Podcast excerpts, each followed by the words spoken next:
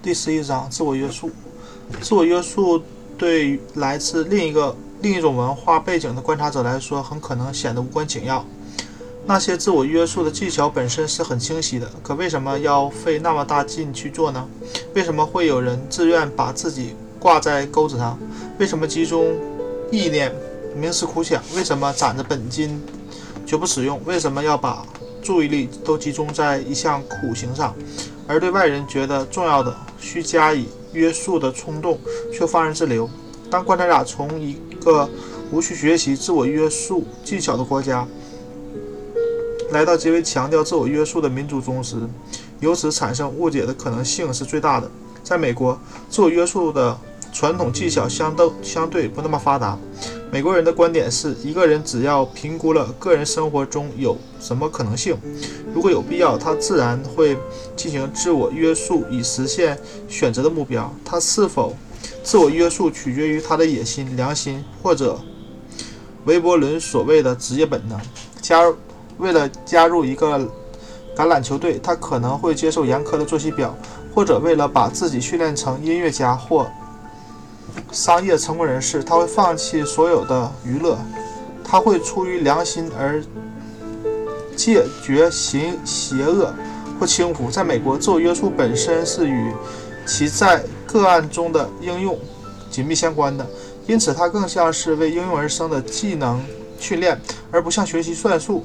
如果美国确实有自我约束技巧，那也是某些欧洲的教派领袖或传授印度发明的印度宗教、印度教宗师教授的，甚至连圣特丽莎或胡啊圣胡安所传授实行的冥想、祈祷式的自我约束，在美国也几乎已经绝迹了。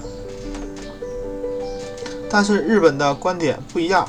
无论是将参加中学考试的男孩，还是参加剑术比赛的运动员，或是仅仅过着贵族生活的人，都需要自我约束。这种自我约束不同于为了应付测试需要专门学习的特定技能。无论他为考试恶补了什么知识，无论他的剑术有多么精湛，无论他的礼仪有多么周全，他都需要放下书本、剑以及社交活动，接受一种特殊的训练。当然，不是每个日本人。都会接受这种深奥的训练，但是即使那些没有接受的人，也承认自我约束的措施和实践在生活中的地位。各个阶层的日本人都是用那一套共有的自我控制和自我管理的观念来评判自己和他人的。日本人自我约束的观念可以简单划分为两类：一类是培养能力，另一类是另一类则不是，不只是培养能力，还要求更多东西。而我会把这里的更多东西称为娴熟，这两类在日本是不同的，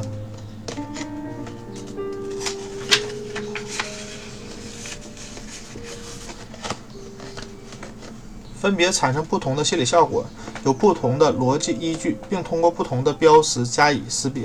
前文已经描述了第一类自我约束的能力的许多例子，例如士兵们士兵们在和平时期连续演练六十个小时，期间只有十分钟可以打个盹儿。对此，他们的军官表示，他们都知道如何睡觉，他们需要训练是如何保持清醒。尽管这种要求在西方人看来太极端了，但其目标不过是为了培养合格的行为。这个军官旨在陈述一条公认的日本心理经济学原则。即意志应当超越几乎可被无限调教的身体，而身体本身并无健康法则可循。尽管忽视健康的后果需自行承担，日本的整个人情理论就是建立在这个观点之上。无论多么损害健康，无论条件是否允许，无论是否经过训练。培训身体都必须服从人生重要事宜的安排。一个人应当不惜任何自我约束的代价来彰显日本精神。但是，如此表述日本人的观点或许太简单粗暴了，因为不惜任何自我约束的代价，在美国通常的用法中几乎等同于不惜任何自我牺牲的代价，也经常，它经常也意味着不惜接受任何个人压力代价。美国的约束理论认为，所有人都是从儿童时期开始，无论是自愿接受还是由强权威加强加强加通过学习约束来实现社会化，这一点令人很有压力。个人总是抱怨社会限制他的愿望，他不得不做出牺牲，因此不可避免地产生了抵触情绪。不仅仅是美国的许多专业心理学家持有这种观点，父母也是用这种哲学观念把孩子抚养成人的。心理学家的这种分析道出了西方社会的很多实情。当一个孩子不得不在某个时间点上床，他也会从父母的态度中感受到上床睡觉这件事的压力。在无数的家庭中，孩子都会在夜间抗争一番才肯入睡，以此显示对此事的怨恨。但他身为年轻的美国人，已经被教育过睡觉是一个人不得不的做的事情，任何抵抗都是徒劳的。他的母亲也规定，有些东西是他不得不吃的，可能是燕麦粥、菠菜、面包，也可能是橙子。但美国孩子学会了抗议他们不得不的不吃的食物。他们认为那些对他有好处的食物都很难吃。美国的这种抚育、抚养孩子的方式，在日本以及希腊之类的西方国家都不存在。在美国，长大成人意味着可以从进食的压力中解放出来。一个成人可以吃好些，啊，吃好吃的食物，而不是对他有好处的食物。但是这些对于睡眠和食物的想法。相对于西方的自我牺牲的概念就太微不足道了。标准的西方信念是，父母为啊父母为女子子女做出巨大牺牲，妻子为丈夫牺牲自己的事业，丈夫为了养家糊口牺牲自己的自由。美国人很难想象某些社会中的人竟然觉得自我牺牲是没有必要的，但这些社会是真实存在的。在那样的社会中，父母自然而然地疼爱子女，女人喜欢。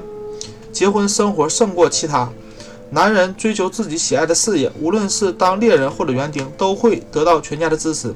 既然如此，为什么要牺牲自我？为什么要提自我牺牲呢？当一个社会强调这样的解释，并允许人们照此生活时，自我牺牲的概念就没有存在的必要了。美国人常常把一个人对另一个人的付出看作牺牲。但其他的一些文化却看，却把它看作互惠的交换。他们，他们要么是投资日本会被偿还，要么是在回报过去已经获得的价值。在这样的国家中，甚至连父亲和儿子的关系也是以这种方式表示的：父亲在儿子小时候为他付出，儿子在会在父亲年老以及去世。后用付出进行回报。每个商业关系也是一种民间契约，它保证双方关系对等，通常都是一方承担庇护的责任，另一方提供服务。如果双方都能从中受益，就不会有一方认为自己的职业是做出牺牲。在日本，为他人服务背后的逻辑是互惠。这种互惠既表现在等量交换中，也表现在责任互补的等级制交换中。因而，牺牲在日本道德体系中的地位和在美国很不一样。日本人总是特别反对基督教传教士关于牺牲的说教。他们认为，一个善良的人不应当把他把为他人做的事情看作是损失。曾有一个日本人对我说：“你所谓的自我牺牲，在我看来只是付出而已。这是因为我们自愿付出，或者因为付出本身是件好事。我们不。”我们不会觉得自己可怜，无论我们为他人放弃了多少，我们都不觉得精神上得到了提高，或者应该得到奖赏。一个民族只要像日本人那样围绕着复杂的互惠义务组织生活，就自然而然地觉得这和自然自我牺牲没有什么关系。他们极力督促自己去履行那些极端的义务，但互惠的传统理念不让他们觉得自己很可能很可。啊，很可怜或者很伟大，那种由自我牺牲产生的自怜、自爱、自怜或者自豪感，只在个人主义和竞争社会中才容易产生。美国人为了了解，美国人为了了解日本人日常生活中的自我约束，不得不先对他们自自己的自我约束概念进行一次外科手术，切除聚集在此。概念周围的自我牺牲和压力等罪生物，在日本，人们训练自己成为一个优秀的运动员，他们在承受训练时就和玩桥牌的玩家一样，不觉得自己是在做出牺牲。训练当然是很苛刻的，但这是事物本身所固有的。刚出生的孩子的确很幸福，但他不具备品尝人生的能力。只有通过对心智的训练或自我约束，人们才具备充分开展生活的能力，得以品尝人生。日本的这种表达通常被翻译为“只有如此才能享受人生”。自我约束可以增强丹田之力，自制力所在，使人生更为开阔。日本人相信。合格的自我约束可以提高一个人驾驭自己生活的能力。他们说，一个人刚开始训练时的不耐烦终会消失，最终他要么体会到自我约束的乐趣，要么彻底放弃。一个学徒最终会热爱自己的工作，一个男孩最终会学会柔道，一个年轻的妻子逐渐适应婆婆的命令。当然，在训练初期，人们会不习惯各种新规定，并希望摆脱约束，但他们的父亲会说：“你们究竟想要什么？”有些训练对于享受人生是有必要的。如果你放弃了，不去好好训练自己，你自然不会幸福。如果你最终不幸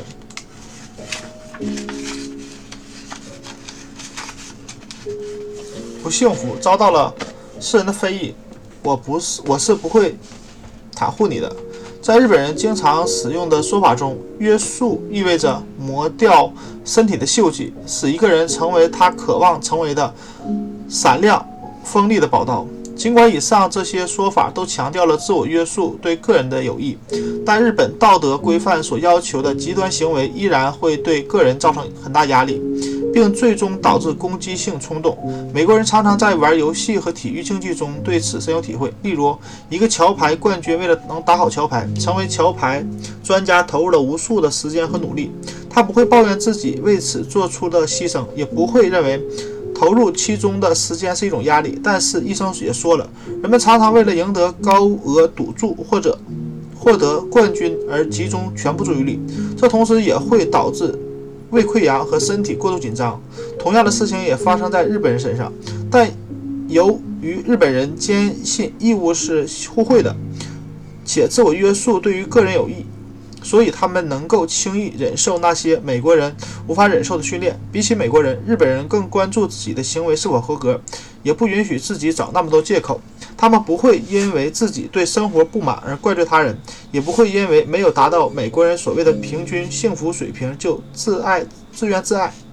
他们接受的训练令他们比普通美国人更为关注身体的锈迹。娴熟超越了合格。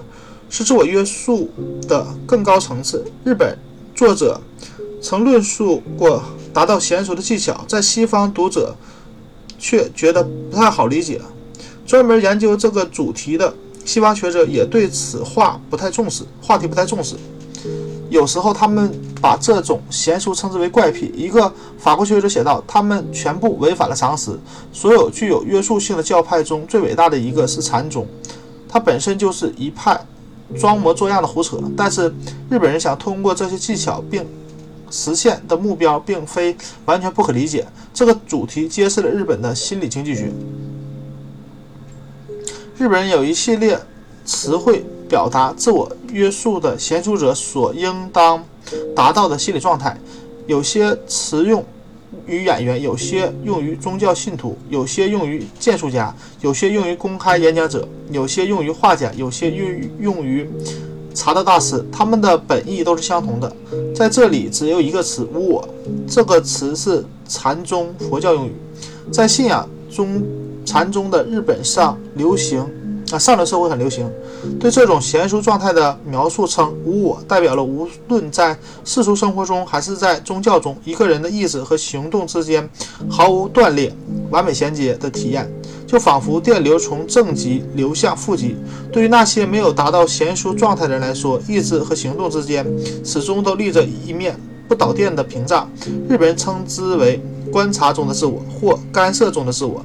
当日本人通过特殊的训练移走了这块屏障，并达到了娴熟状态后，他就不会再意识到我正在这么做了。电路完全畅通了，任何行动都无需费力。这种境界就是一心。一个人行为完全实现了他头脑中设想的画面。日本人的寻常百姓也在努力达到娴熟的状态。英国研究佛教的权威查尔斯·艾利威特勋爵啊爵士在谈到的一个女生女学生时曾说过，他拜访了东京一个知名的传教士，说他想要成为一个基督徒。当被问及这么做的原因时，他回答：“他非常渴望坐飞机。”传教士又问他：“飞机和基督教有什么关系？”他回答：“我听说坐飞机前必须内心平静且胸有成竹，而这种心理状态只能通过宗教训练才能实现。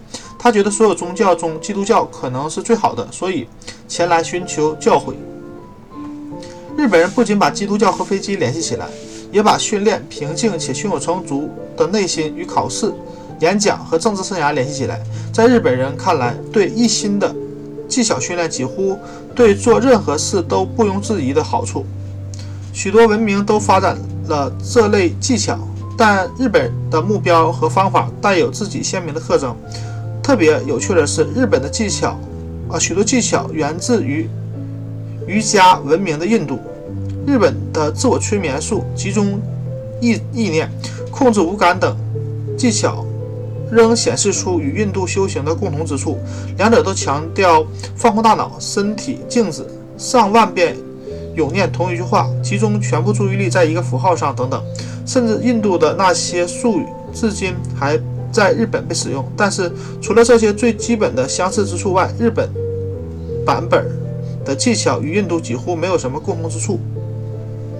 印度的瑜伽教派派极度崇拜。禁欲苦行主义认为这是一种从轮回的循环中解脱的方式。除了涅槃外，人类没有其他的解脱方法。阻碍涅槃的人，则是人类的欲望。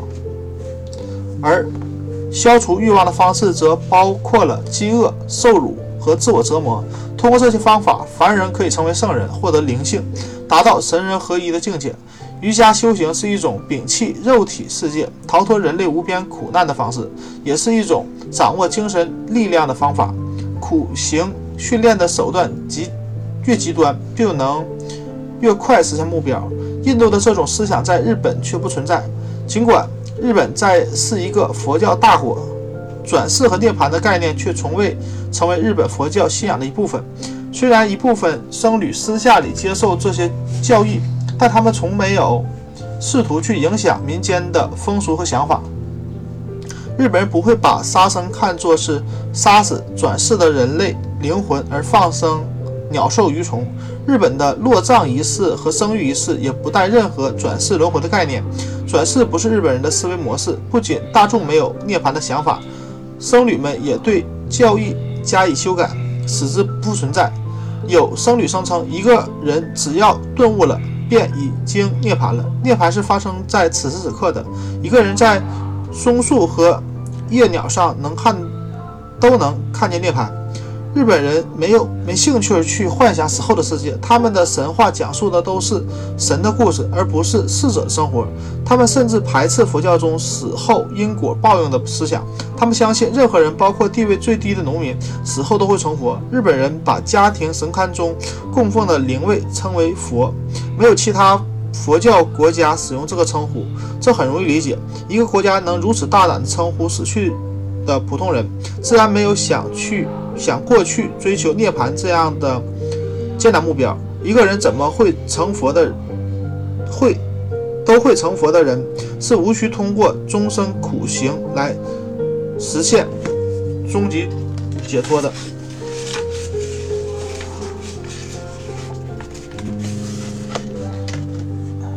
日本人也没有灵和肉不相容的教义。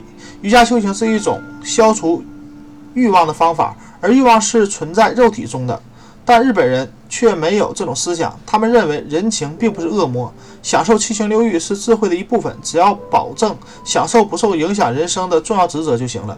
这个信念在日本的瑜伽信仰中发挥了极致。他们不仅去掉了所谓的自虐部分，甚至不再把瑜伽视作是禁欲苦行主义的一一部分。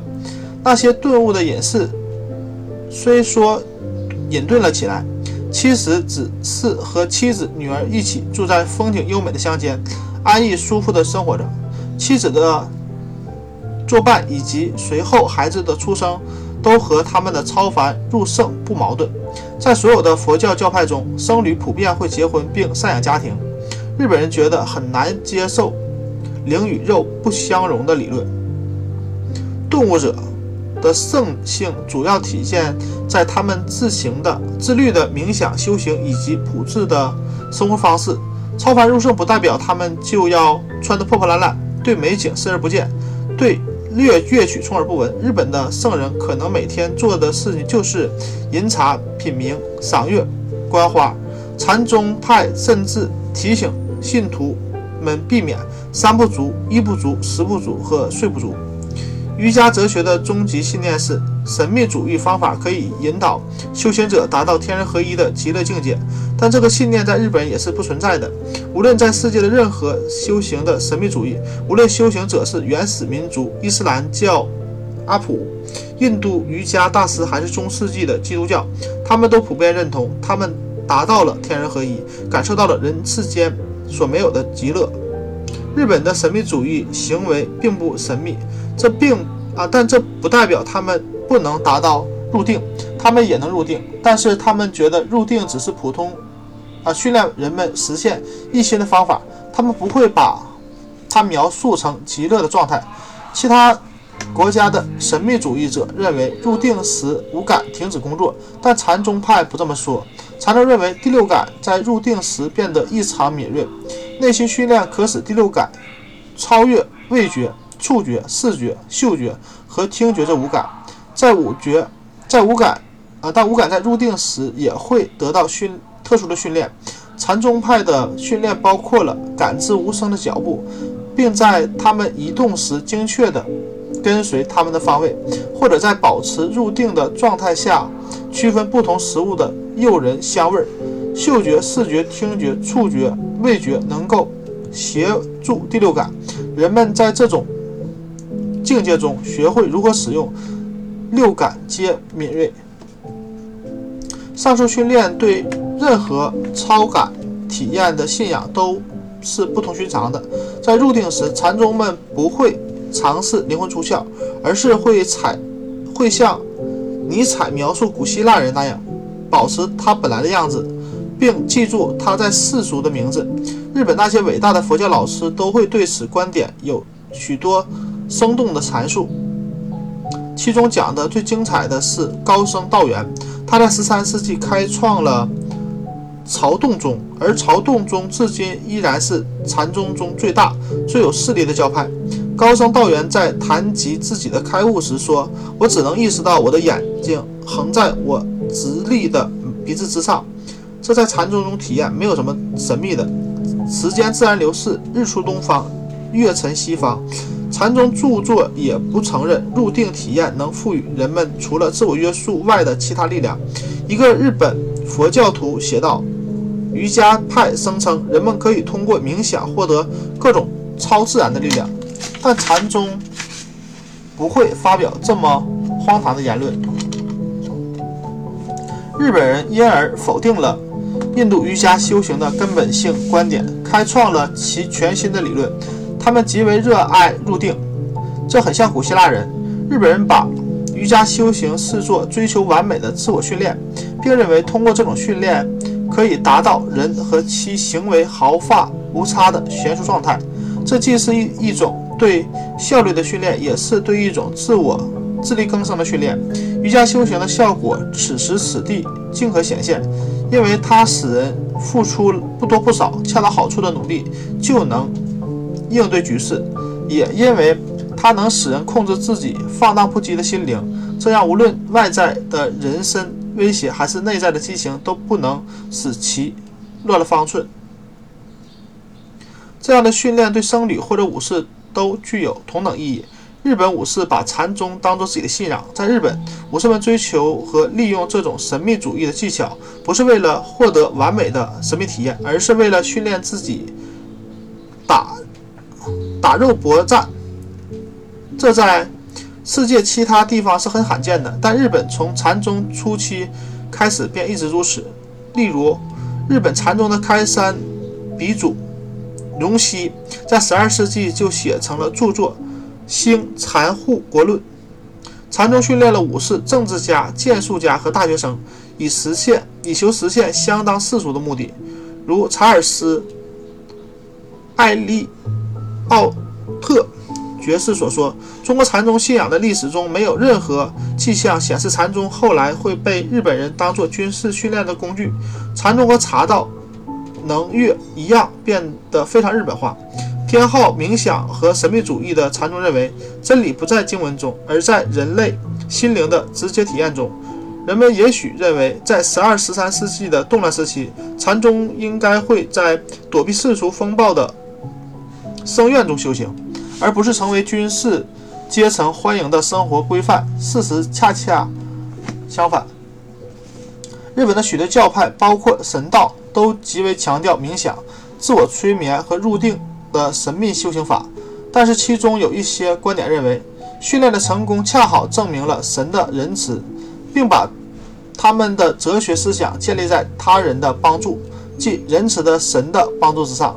以禅宗最为经典的另一些教派则主张依靠自助，他们认为潜在的力量只存在于自己的体内，只有通过自己的努力才能增强。无论是日本武士，还是僧侣、政治家、教育家，都很受。很欢迎这种说法。他们利用禅宗修行法来支持顽强的个人主义。禅宗教诲得格外明确：禅只是寻求人们可以在可在自身发现的光明，不容许任何阻碍，扫除啊扫清途中一切罪孽罪孽障。遇佛杀佛，逢主灭主，遇圣剿圣，唯行此道，方可得救。寻求真理的人不能接受二手的消息，比如佛陀教诲、经文、圣典或者神学。他们认为佛教三藏十二部都是一堆废纸。人们也许会通过研究他们受益，但他们没有没法使人灵光一现。唯有灵光一现，才能使人顿悟。在一本禅语问答书中，新来的弟子请禅僧讲解《法华经》。禅僧给了他一个精彩的阐述，但听者轻妙地说：“我还以为禅僧们看不起经文、理论和逻辑解释体系呢。”僧侣回答：“禅并不在于一无所知，而在于相信真知在一切经文、一些经文文献之外。你并没有告诉我你想加求知，只是来问经而已。”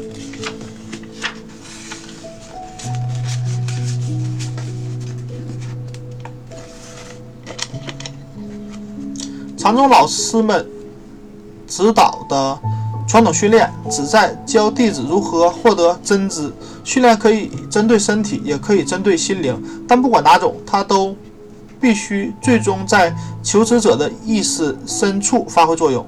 剑术家的禅宗训练也是如此。当然，剑术家必须学习和不断的练习如何刺剑，但他在这些方面的精通还是仅仅属于技能的层面。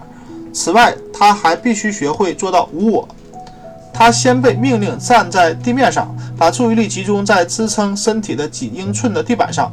随后，这一小块站立的空间逐步升高，直到他站在四英尺的柱子上，就像站在庭院中的一样轻松。当他能够稳稳当当地站在柱子上时，就获得了真知了。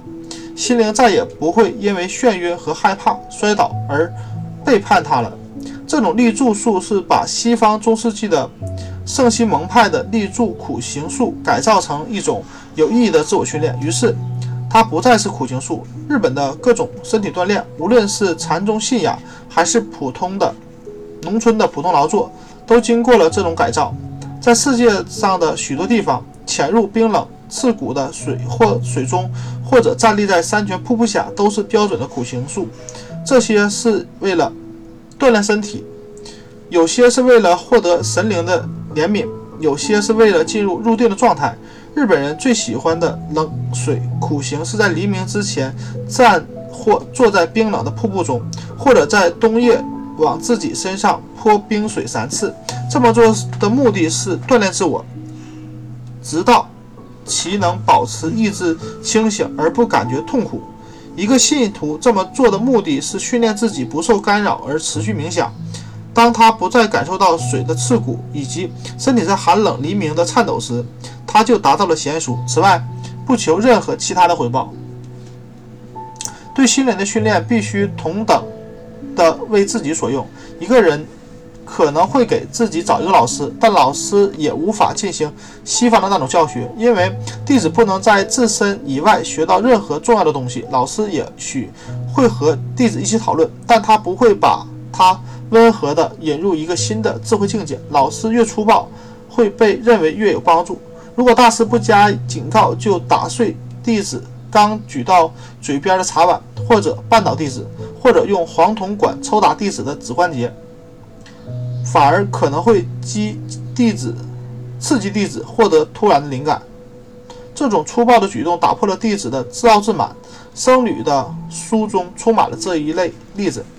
为了引发弟子强烈的求知欲，老师们最喜欢的方法是公案，意思是问题。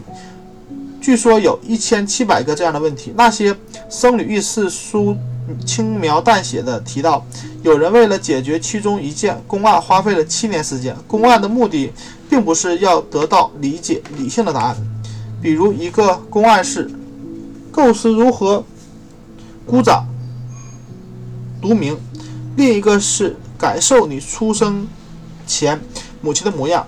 其他的瓜有：谁背的他的尸体？谁在向我走来？万物归一，一归何处？等等。此类禅宗问题在十二世纪、十三世纪前的中国使用过。日本在引入禅宗信仰时，把这些方法一起引入了，但在中国这些问题没有流传下来。在日本，他们则成了助人们达到娴熟的最重要的训练手段。禅宗的那些手册对待公案的态度极为严肃，公案中包含着人生的困境。他们说，一个思考公案的人陷入了绝境，就像被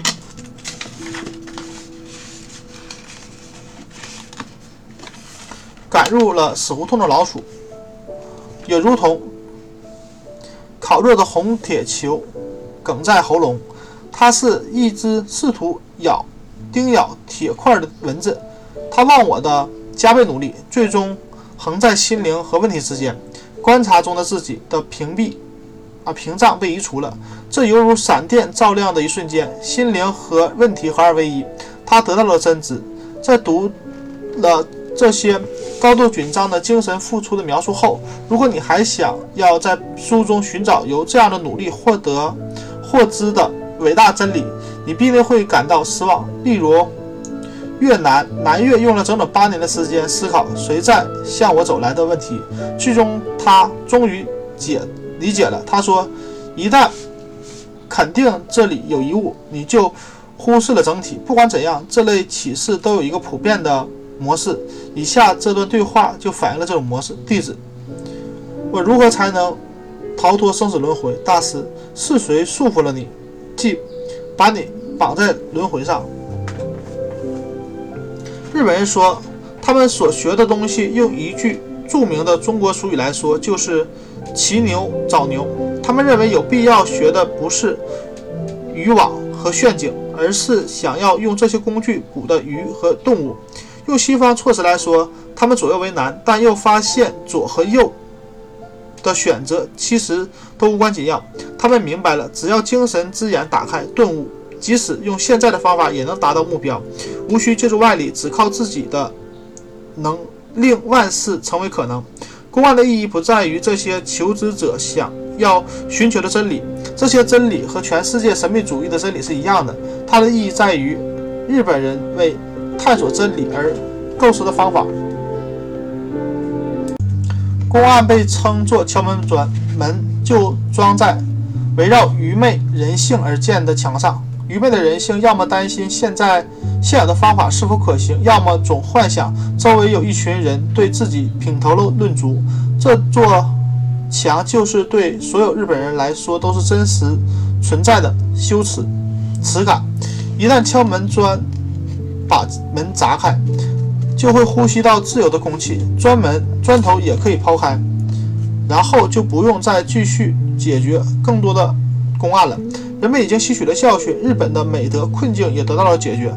他们情绪激动地拼命钻进死胡同。为了训练，他们成了钉咬铁块的文字。最后，日本人才明白，无论是义务和义理的之间，义理和人情之间，这些这还是真义和义理之间，都根本没有不能不可通过的死胡同。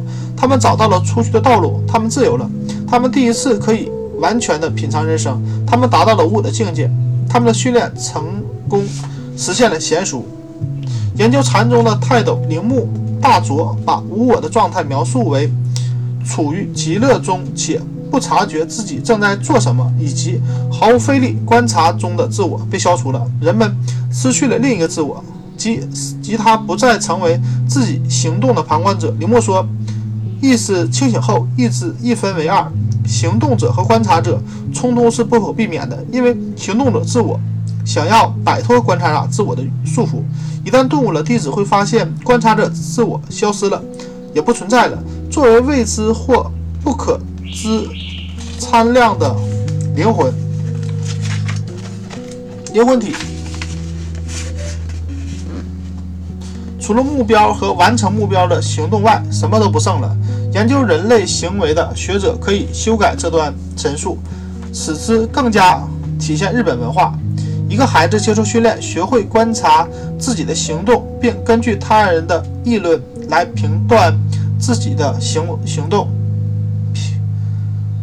但那个观察者自我非常的脆弱，为了使自己达到灵魂的极乐境界，他消灭了这个脆弱的自我。他不再察觉到自己正在做什么，他感觉自己训练灵魂的方法就和剑术新手训练。自己无畏地站在四英尺高柱上一样，画家、诗人、演说家、武士都以相似的方法训练自己达到无我。他们掌握的不是无限性，而是对有限美的清晰、不受干扰的感知，或者对方法及目标的调整，以便只需不多不少、恰到好处的付出就能实现自己的目标。即使一个人从未经历过任何训练，都可能会有一定的无我体验。一个人在观赏能乐或者歌舞伎时，可能忘我的沉浸在精彩的演表演中，那么也可以说他失去了观察中的自我。他的双手掌潮湿了，他感觉到了无我的汗水。一个接近目标的轰炸飞机飞行员在投下炸弹前也参参出了无我的汗水。他察觉不到自己正在这么做，他的意识中没有了观察自我。一个高射炮兵在打击战机时，对周围的世界都不再关心，也被同样说成是有了无我的汗水，并消除了观察之自我。日本人认为，在所有这些例子中，此状态下的人们都达到了他们最高境界。这些观念其实从另一个方面有力地证明，日本人把自我监督和自我监视视为极为沉重的负担。日本人说，一旦这些约束都没有了，没了，他们就是自由且高效的。美国人把他们的观察自我同等于体内的理性原则，并很自豪自己在面临危机时依然能够保持冷静客观。然而，日本人却觉得，只有达到灵魂的极乐，且忘记自我监督加强的束缚时，套在脖子上的重负才可以卸下、御下。我们所见到的是，他们反复叮嘱灵魂小心谨慎，但日本人反驳说，只有卸下此类重负，人的意识才能达到一个更高效的境界。日本人陈述的这个信念最极端的形式。至少在西方人看来，是他们极为赞赏活着像已经死死了的人。西方的字典会把这句话翻译成“活死尸”。在所有的西方言语中，“活死尸”都是让人厌恶和恐惧的。西方人以此表达一个人的自我已经死了，已失去最重要的做人原则，只留下行尸走肉的世世上，在世上，日本人活着像已经死。则意味着一个人已经达到了娴熟的境界。它常常被用于日本日常的鼓励和督促。例如，为了鼓励一个即将参加中学毕业考的男男孩，他们会说：“就当你已经死了，这样会容易通过。”为了鼓励承担重要商业交易的业务员，朋友会说：“就已经像已经死了那样干吧。当一个人正在经历巨大的心灵危机，无法看到一丝希望时，他通常会像已经死了那样下决心去生活。在背后成为了贵族院议员的著名基督教领袖鹤川丰彦，在他的自传式小说中写道：“像中了恶灵的巫术一样，每天都在房间里哭泣。他突然，他突发的抽泣几经歇斯底里，痛苦持续。”了一个月，一个半月，但最终生活胜利了。他将会带着死去的力量，带着死的力量去生活，将作为一个已经死的人面对矛盾冲突。他决定成为一名基督徒。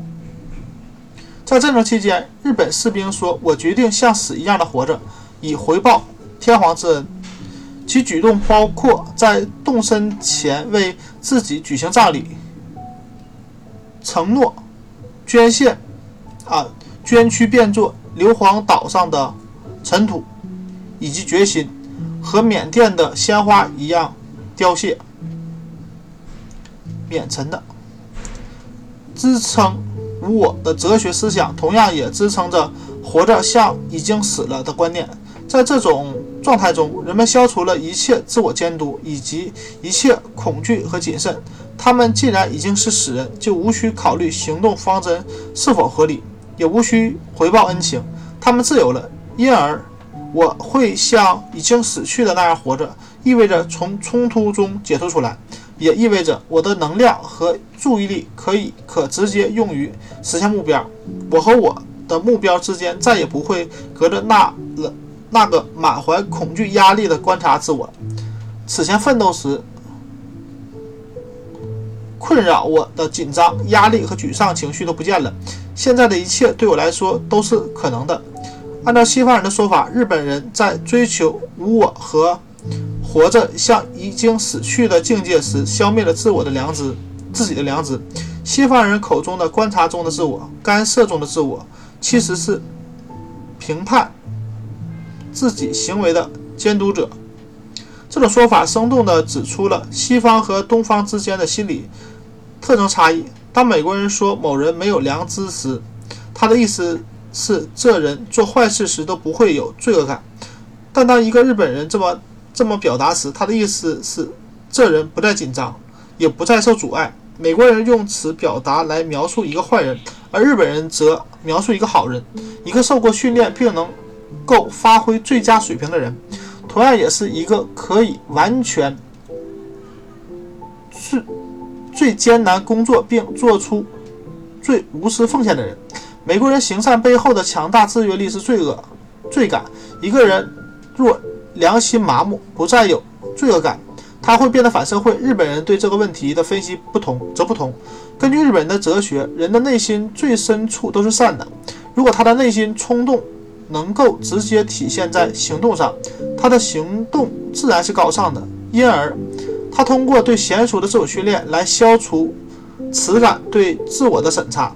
只有那时候，他的第六感才可以不受阻碍，才能摆脱、彻底摆脱自我意识和矛盾冲突。日本人自我约束的哲学，如果脱离了他们在日本文化中的个人生活经历，就成了难以理解的胡言乱语。我们已经看到观察中的自我的耻感给日本人造成了多大的心理、多大的压力。但如果不知道日本人是如何抚养孩子的，日本人的哲学在心理经济学中的意义依然模糊不清。在任何文化中，传统道德约束都是通过语言以及长辈对子女态度代代相传。外人如果不研究一个国家的育儿方式，就很难理解这个国家在生活中对重大利害关系的处理方式。我们目前只从成人角度描述了日本国民对生活的观点，了解日本人的育儿方式会令这种观点更为清晰。